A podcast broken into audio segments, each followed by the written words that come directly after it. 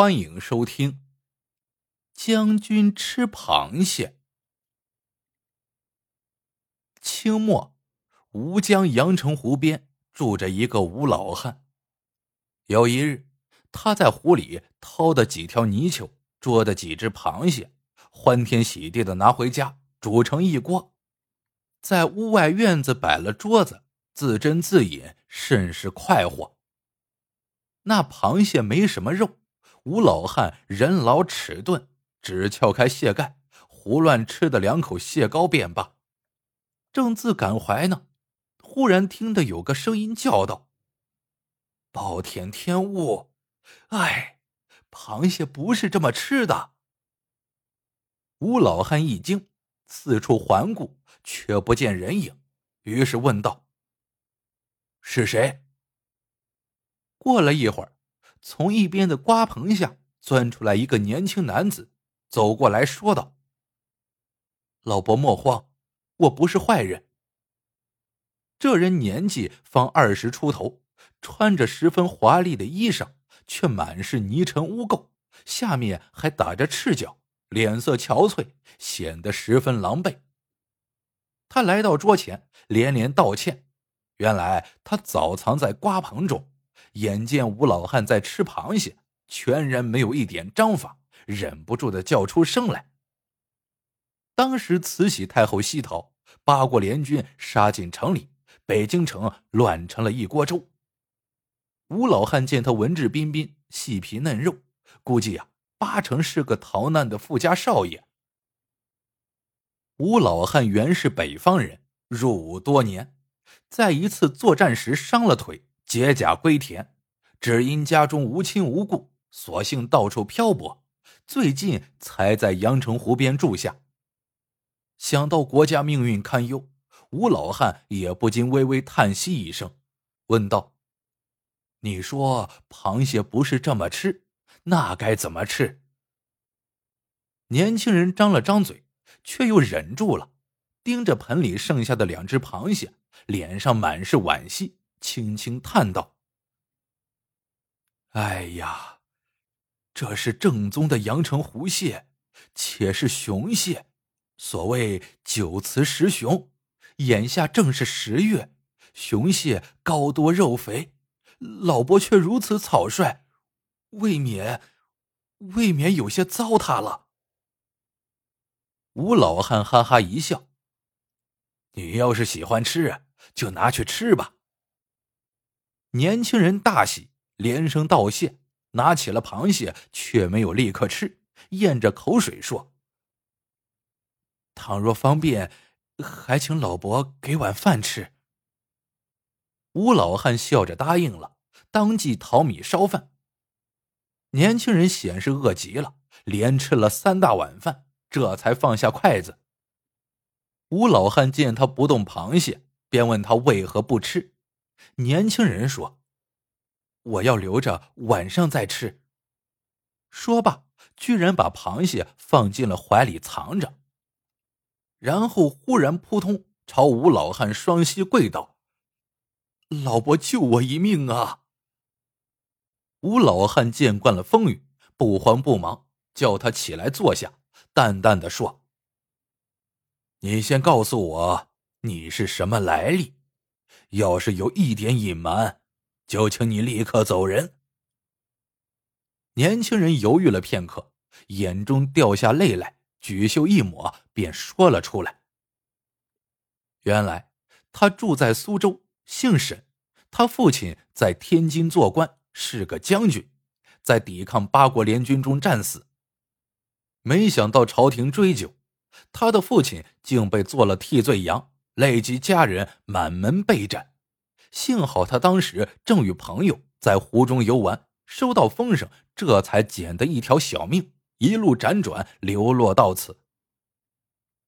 听闻此言，吴老汉不禁又是一声长叹：“唉，慈禧那个老娘们还不知天高地厚，要对全世界宣战呢，哪知没打几天就让人赶跑了。”吴老汉无牵无挂，也不怕担当什么罪名，就对年轻人说道：“沈少爷，既然这样，你就在老汉家暂且委屈一下吧。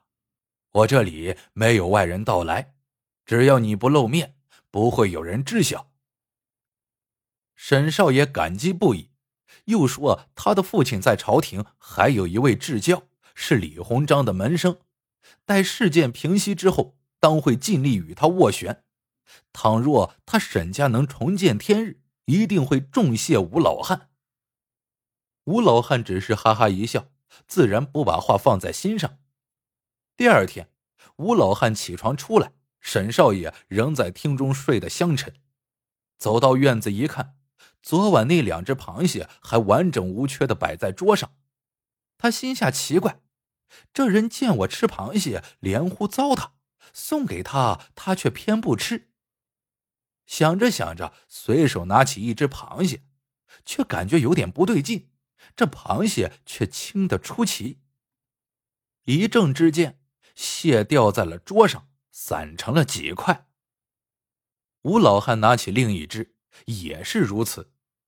他凑近仔细一瞧，才知道螃蟹分明是被人吃过了，只剩一个空壳，里面的肉都不见了。吴老汉怔了怔，心想：这少爷的牙齿倒是厉害，莫非是虫精变的，把肉吃的这么干净，这壳却一点不破损呢？自此以后。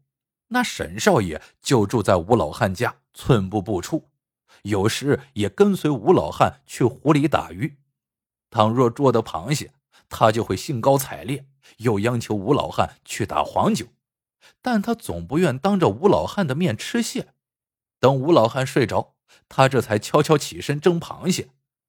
等老汉早上醒来，桌上就会摆着整整齐齐的螃蟹壳。吴老汉晓得他有些古怪，不愿示人，但也没怎么在意。过了几个月，有一日，吴老汉从湖中返回，却不见沈少爷。等到中午，突然响起一阵马蹄声，沈少爷欣喜若狂的骑马跑了回来。原来他冒险进了一趟城，并且打探到了关于自己家的好消息。并且还见到了寻找自己的老家人。沈少爷跳下马，欢天喜地的说：“我沈家终于重见天日了，我这就马上回苏州去，特地回来跟您辞别的。”说罢，从怀里摸出一个小巧的盒子，感激的说：“吴老伯，多谢你的收留救命之恩，我出逃时身上只带着这件东西，现在送给您。”聊表心意，吴老汉只得推辞两句。沈少爷把盒子往他怀里一塞，飞身上马，匆匆走了。吴老汉把盒子放到桌上一看，上面精雕细刻，光是这盒子就价值不菲。打开盒子，里面装着几件小东西，拿起来看，却都是白银做的，小圆锤、小斧。小剪刀、小军、小盆、小签、小凳子和小镊子，总共八件，做的小巧玲珑，十分精美。他看了半天，也弄不明白这些小物件是做什么的，心想或许是有钱人家银子多了，打制出来给小孩玩的吧。于是就把盒子藏好，也不再理会。一晃过了月余。那沈少爷又特地派人送来百两黄金，还传话说以后会亲自来拜谢他。吴老汉向来人打听，说是那位沈少爷已世袭了他父亲的爵位，做了将军。眨眼间过了几年，沈少爷却再没来过。这一年的中秋过后，有一日，吴老汉自城中返回，在路上遇到一队士兵。当中还有几个身着便服的青年男子骑在马上，吴老汉避让到一旁，让士兵通过。不料一个骑马的男子惊喜的叫道：“吴老伯，您还认得我吗？”吴老汉向他看去，一眼就认出来，正是沈少爷。沈少爷跳下马，说他和几位朋友外出参加一个诗会，回城的时候正打算顺便到他家去当面拜谢呢。吴老汉连说不必。沈少爷向马上几人介绍，面带愧色，连呼惭愧。我自回苏州之后，事务繁多，一直迟迟不能来见老伯，救命之恩焉能不报？说罢，趴在地上给吴老汉磕了几个头。马上一位朋友忽然摇头晃脑的说道：“秋风起，蟹脚痒，菊花开，闻蟹来。”沈兄，咱们不如现在就到阳澄湖品谢赏菊，加上您将军报恩，今日之事当属美谈呐。此话一出，沈少爷和其他几位朋友一起抚掌大喜，妙哉妙哉！当下也不管吴老汉乐不乐意，一行人拥着他到了湖边，早有手下找来一艘大船。在船上摆下酒席，沈少爷笑吟吟的拉着吴老汉登船，在桌子旁坐下。忽然想起一事，叫道：“差些忘了，吃蟹如何少得他呢？”于是吩咐一个手下赶回苏州去取东西，叮嘱道：“你只需跟夫人讲，我要和五位朋友吃蟹便行了，记住，要快。”坐下没多久，又来了几位青楼女子，在众人面前或弹或唱。沈少爷与一帮朋友吃着蜜饯果珍，一边与妓女猜谜赋诗、饮酒嬉闹，笑声不绝。吴老汉活了半辈子，大风大浪见得多，却哪曾有福分置身此情此景？他只感觉如梦似幻，浑身不自在，如坐针毡。过得一个时辰，有人将蒸好的螃蟹捧上来，众人大喜。妙极，今年阳澄湖第一只螃蟹却叫我们吃了。正好，此时赶回苏州取东西的人回到，每人面前摆了一套小物件。吴老汉一瞧，原来沈少爷命人专程取来的东西。正是他送给自己的那八件小玩意儿一样的东西。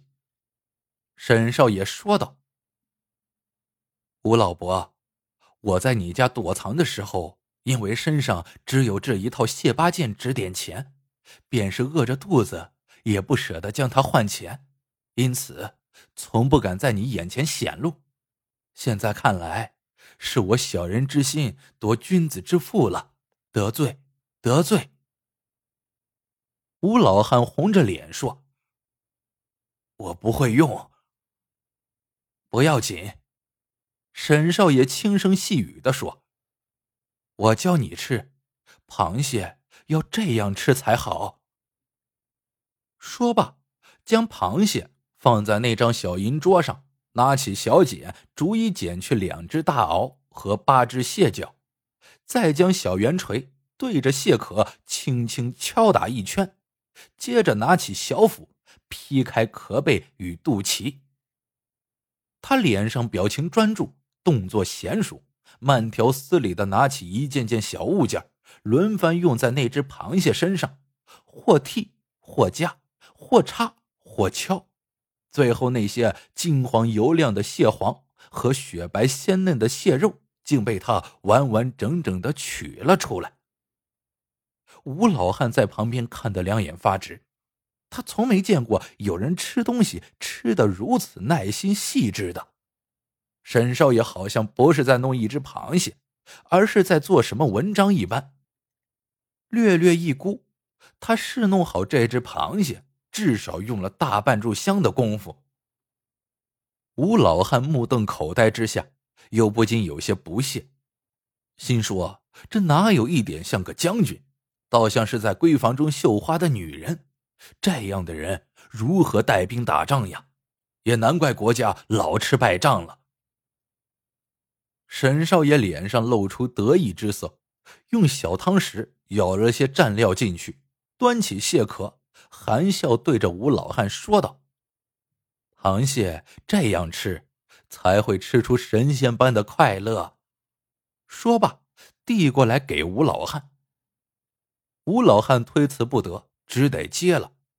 待他吃完，沈少爷便伸出十只白嫩的手指，饶有兴趣的拼着蟹壳。不多大功夫，居然拼回了一只完整的螃蟹，摆在一旁。其他的几位朋友也是如此。然后众人相互评比，略输一等的便罚酒三杯，作诗一首。吴老汉心想，他们这一番作乐，恐怕是要等到天亮才肯罢休。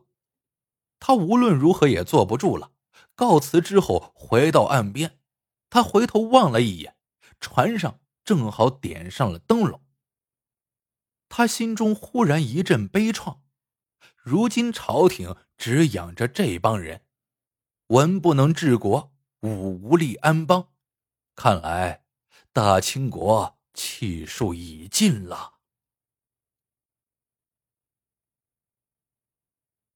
好了，这个故事到这里就结束了。喜欢的朋友们记得点赞、评论、收藏，感谢您的收听，我们下个故事见。